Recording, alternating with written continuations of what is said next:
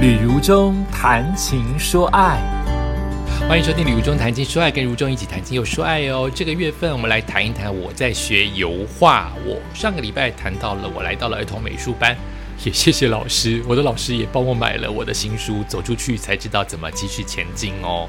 谢谢老师。然后，哎，我最近常常会收到大家陆陆续续给我的读书心得，对我来说这件事情很珍贵。因为代表你有看书，好奇怪哦！看书不是理所当然，不然你干嘛买书？可是我后来发现，其实真的很多人不看书，包括我自己啊。有很多人看书是看两页，或者很多人看书是买了有时间再看，或是买了永远不看。那对于愿意把书看完的这件事情变得很可贵。看完了你还是仔细的看，告诉我有错字一个字，还告诉我。这个故事跟你哪个故事好像哦？因为你也在徒步环岛，或是这个经验跟你某一次的旅游经验好类似哦，或是这个京剧跟你某一次的人生历练好像哦。你把这个东西写出来哦，我就超感动。已经这么少人看书了，你还是那个少人那个交集当中的交集，就是少人看书当中又看得这么仔细的人，还愿意打一篇文章让我知道，感动。就是感动，没话说的感动。谢谢大家哟，有这一本好书能够推荐给大家，一直说它是好书，请你来验证一下。买一本给自己，买一本送给你的朋友哦。希望大家都有正能量。好的，今天继续来说学油画。我惊讶了自己是来到了儿童美术班，那我要跟这一群还在咿咿呀呀的小学生一起上课吗？我的老师超认真。他开这个画室的老师都会自己做投影片教大家，然后也蛮凶的。然后，那我是要来坐在这边从基本的开始学起吗？没有，我进入到小房间里面去。他的小房间里面就是他这个建筑物，这个这这个要怎么讲？这个家这个画室里面有一个厨房。哈 厨房变成第二个学画的空间，而这个学画空间就包括有国中生、高中生跟成年人，但是他就不像小学生会有父母在在那些小学生来压着他们来，所以不会迟到早退。那我上的这个有国中生、高中生，呃，以及呃成年人妈妈这样子的班级，就会变成比较随性，他们有课就不来，或者很多人没有礼貌。说迟到就迟到，说不来就不来了，老师都很生气。然后大人也可以在那边学，在这边学的就是比较天马行空。国中生有些人可能是为了功课来的，高中生也可能为学考试来的。啊，妈妈可能有些人是自己想学水彩，那我想学油画，通通编到这一组。可能最少人的时候就是我一个人，因为我几乎每一堂只要没有工作，我一定来。我。到到达率跟不迟到率是，我迟到率是零，都很早到。因为我觉得我终于来到三峡这么远，我一定要把它捞本学回来，所以我常常会十点开课，我可能九点就在外面等等他开门为止，九点半开门，那干嘛那么早来嘞？因为我会塞车，所以呃，有些人挤的时候可能会来个八个，把厨房几个水泄不通，所以是一个很难得的经验，因为他。他怎么会在厨房里面、餐厅里面学呢？但就是他广收这一些对绘画有兴趣，他就是个儿童的美术班，在外面大客厅上，就像个教室一般，里面小小空间，请了另外老师，就什么都可以学，都可以教一点点。所以你可以说我很自由，说他不正统也对，但很适合我。我不想要有压力，但我想学东西，呃。好处是这样，我不想有压力，但我想学东西。那这个老师后来不是这个这个所谓的我上次讲到这个我朋友的剧场界的朋友的男朋友，他是开画室开画室的主人，但他邀请了另外一位老师叫阿志老师来上这个成人呃杂烩班，什么都有在里面的杂烩班。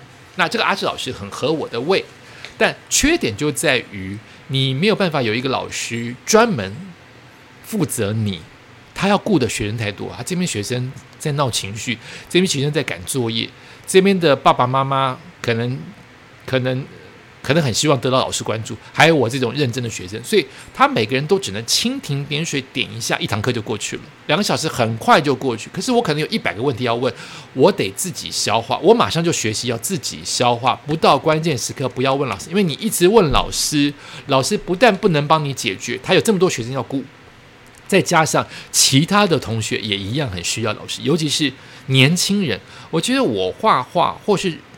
我不知道大人怎么样，我很知道我自己要什么，或我觉得我听不懂，我很容易针对问题来作为询问。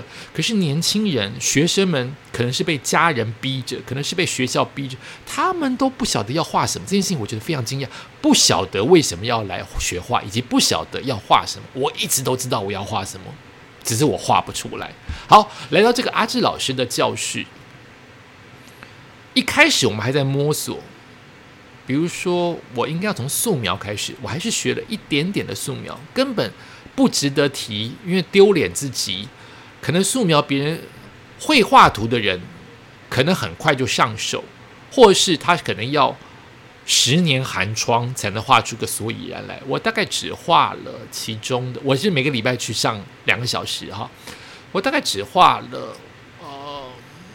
两个月，也就是八堂课，我就受不了了。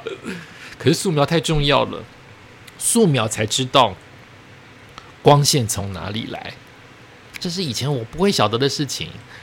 光线来到一颗球，哪边比较亮，哪边比较暗，你可以想象，但你要怎么样用你的笔触画出来，那个密度、那个深浅，好难哦。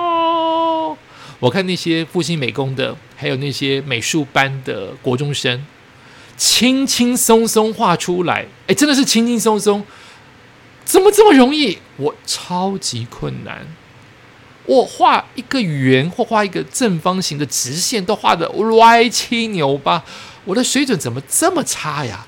好，画水彩，这跳进阶也太快了，我连水彩是什么，我可能一生当中没有用过两三次。但是我看到水彩的渲染好重要哦，怎么这么漂亮啊？好难好难，太难太难。水分多少？为什么要先水沾沾满、涂满整个画纸？那留下来的感觉，那个两个颜色接触的感觉，好难好难。而且我有乖，我素描回家都继续在画。可是画的超级没有成就感，就是基本功啦，哦，太难了，画的我整个手肘都黑了，就是丑，就是不像。哎，素描的目的不就是为了像吗？它的光线你要像啊，明明是从后面打来的光，你怎么拍画出来像正面打来的光？懂的人就很懂哎，我懂，我的理智懂，但我画不出来。我想，我用十年，我当然画得出来。可是我自己有做了一些调整。我现在要的不是这个。虽然日后我一直在原地打转，是因为我没有素描的底子，所以我自己得承受我没有这个基本功。我后来的进步也许是有限的。我看水彩好美哦，那个渲染好漂亮哦，那个云朵，那个水流，那个树木，连树木都可以。像水流一般很难解释，云彩跟水流，你可以想象嘛？它需要渲染，从白色到浅浅蓝色到深蓝色，那个过渡时期。但没有想到树木可以，没有想到房子可以，没有想到人脸也可以，都可以做渲染。可是我画不出来，我不会画，就是练。一方面是练，一方面别人可能画一遍给你看，然后你可以作为模仿先。从模仿开始啊，他可能沾多少水，他这边调了多少颜色，他画了几笔，这个之间的互相的慢慢的融合是如何？因为我用文字用说的都很难，就是你现场看，懂的人会懂很快，不懂的人就是一笔一笔慢慢来。我想每一个行业都是这样，很多人懂电脑的程式写的行云流水，我一个都不会。就是各行各业嘛，就是每个人的才华跟每个人才能不一样。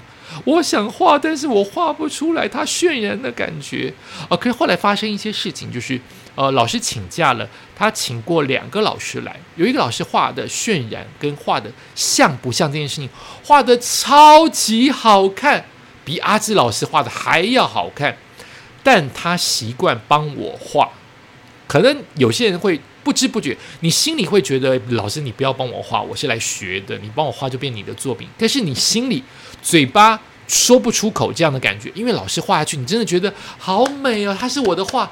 老师，你帮我完成了我的画，对我的画，心目当中就是想要这个感觉。你帮我画出来，然后还告诉别人说这就是我画的，你自然而然不会觉得这是说谎，你会觉得老师只是帮你画几笔，事实上可能老师帮你画了一百笔了，你还是觉得老师只是帮你画几笔，那根本就是老师的画。但我不想，我现在这个成人的理智，我不想老师帮我画。还有一个女老师也是这样，但女老师又更少一点帮我画。她看我画，呃，比如说胸部跟腹部的线条少了骨骼跟肌肉，她会帮我补上两笔，这样是我感谢的。可是我终究希望自己画。阿志老师就很对我的胃，他就是不愿意帮我画。很多时刻，他在看不下去，他帮我画了一点点，就马上有他自己的挣扎，说：“不不不，刘忠你自己来画。”所以我可能又画错，又要盖过去。这是后来后来我会说的故事，就是我喜欢逼我自己画的老师，我比较不是小孩子，我不希望你帮我把它完成，或是你帮我把这一块小小的一块，我都希望是你画了一笔。如果这一这一块要用十笔画，你画一两笔，我想把。八到九笔留给我，去从错误中成长。所以我是从素素描、水彩开始学起，但没有学到扎实的基本功，所以我势必会有一些后来我要讲的故事，我在画油画当中的障碍跟难以进步。感谢你收听今天的宇宙谈心事，我们下次再见喽。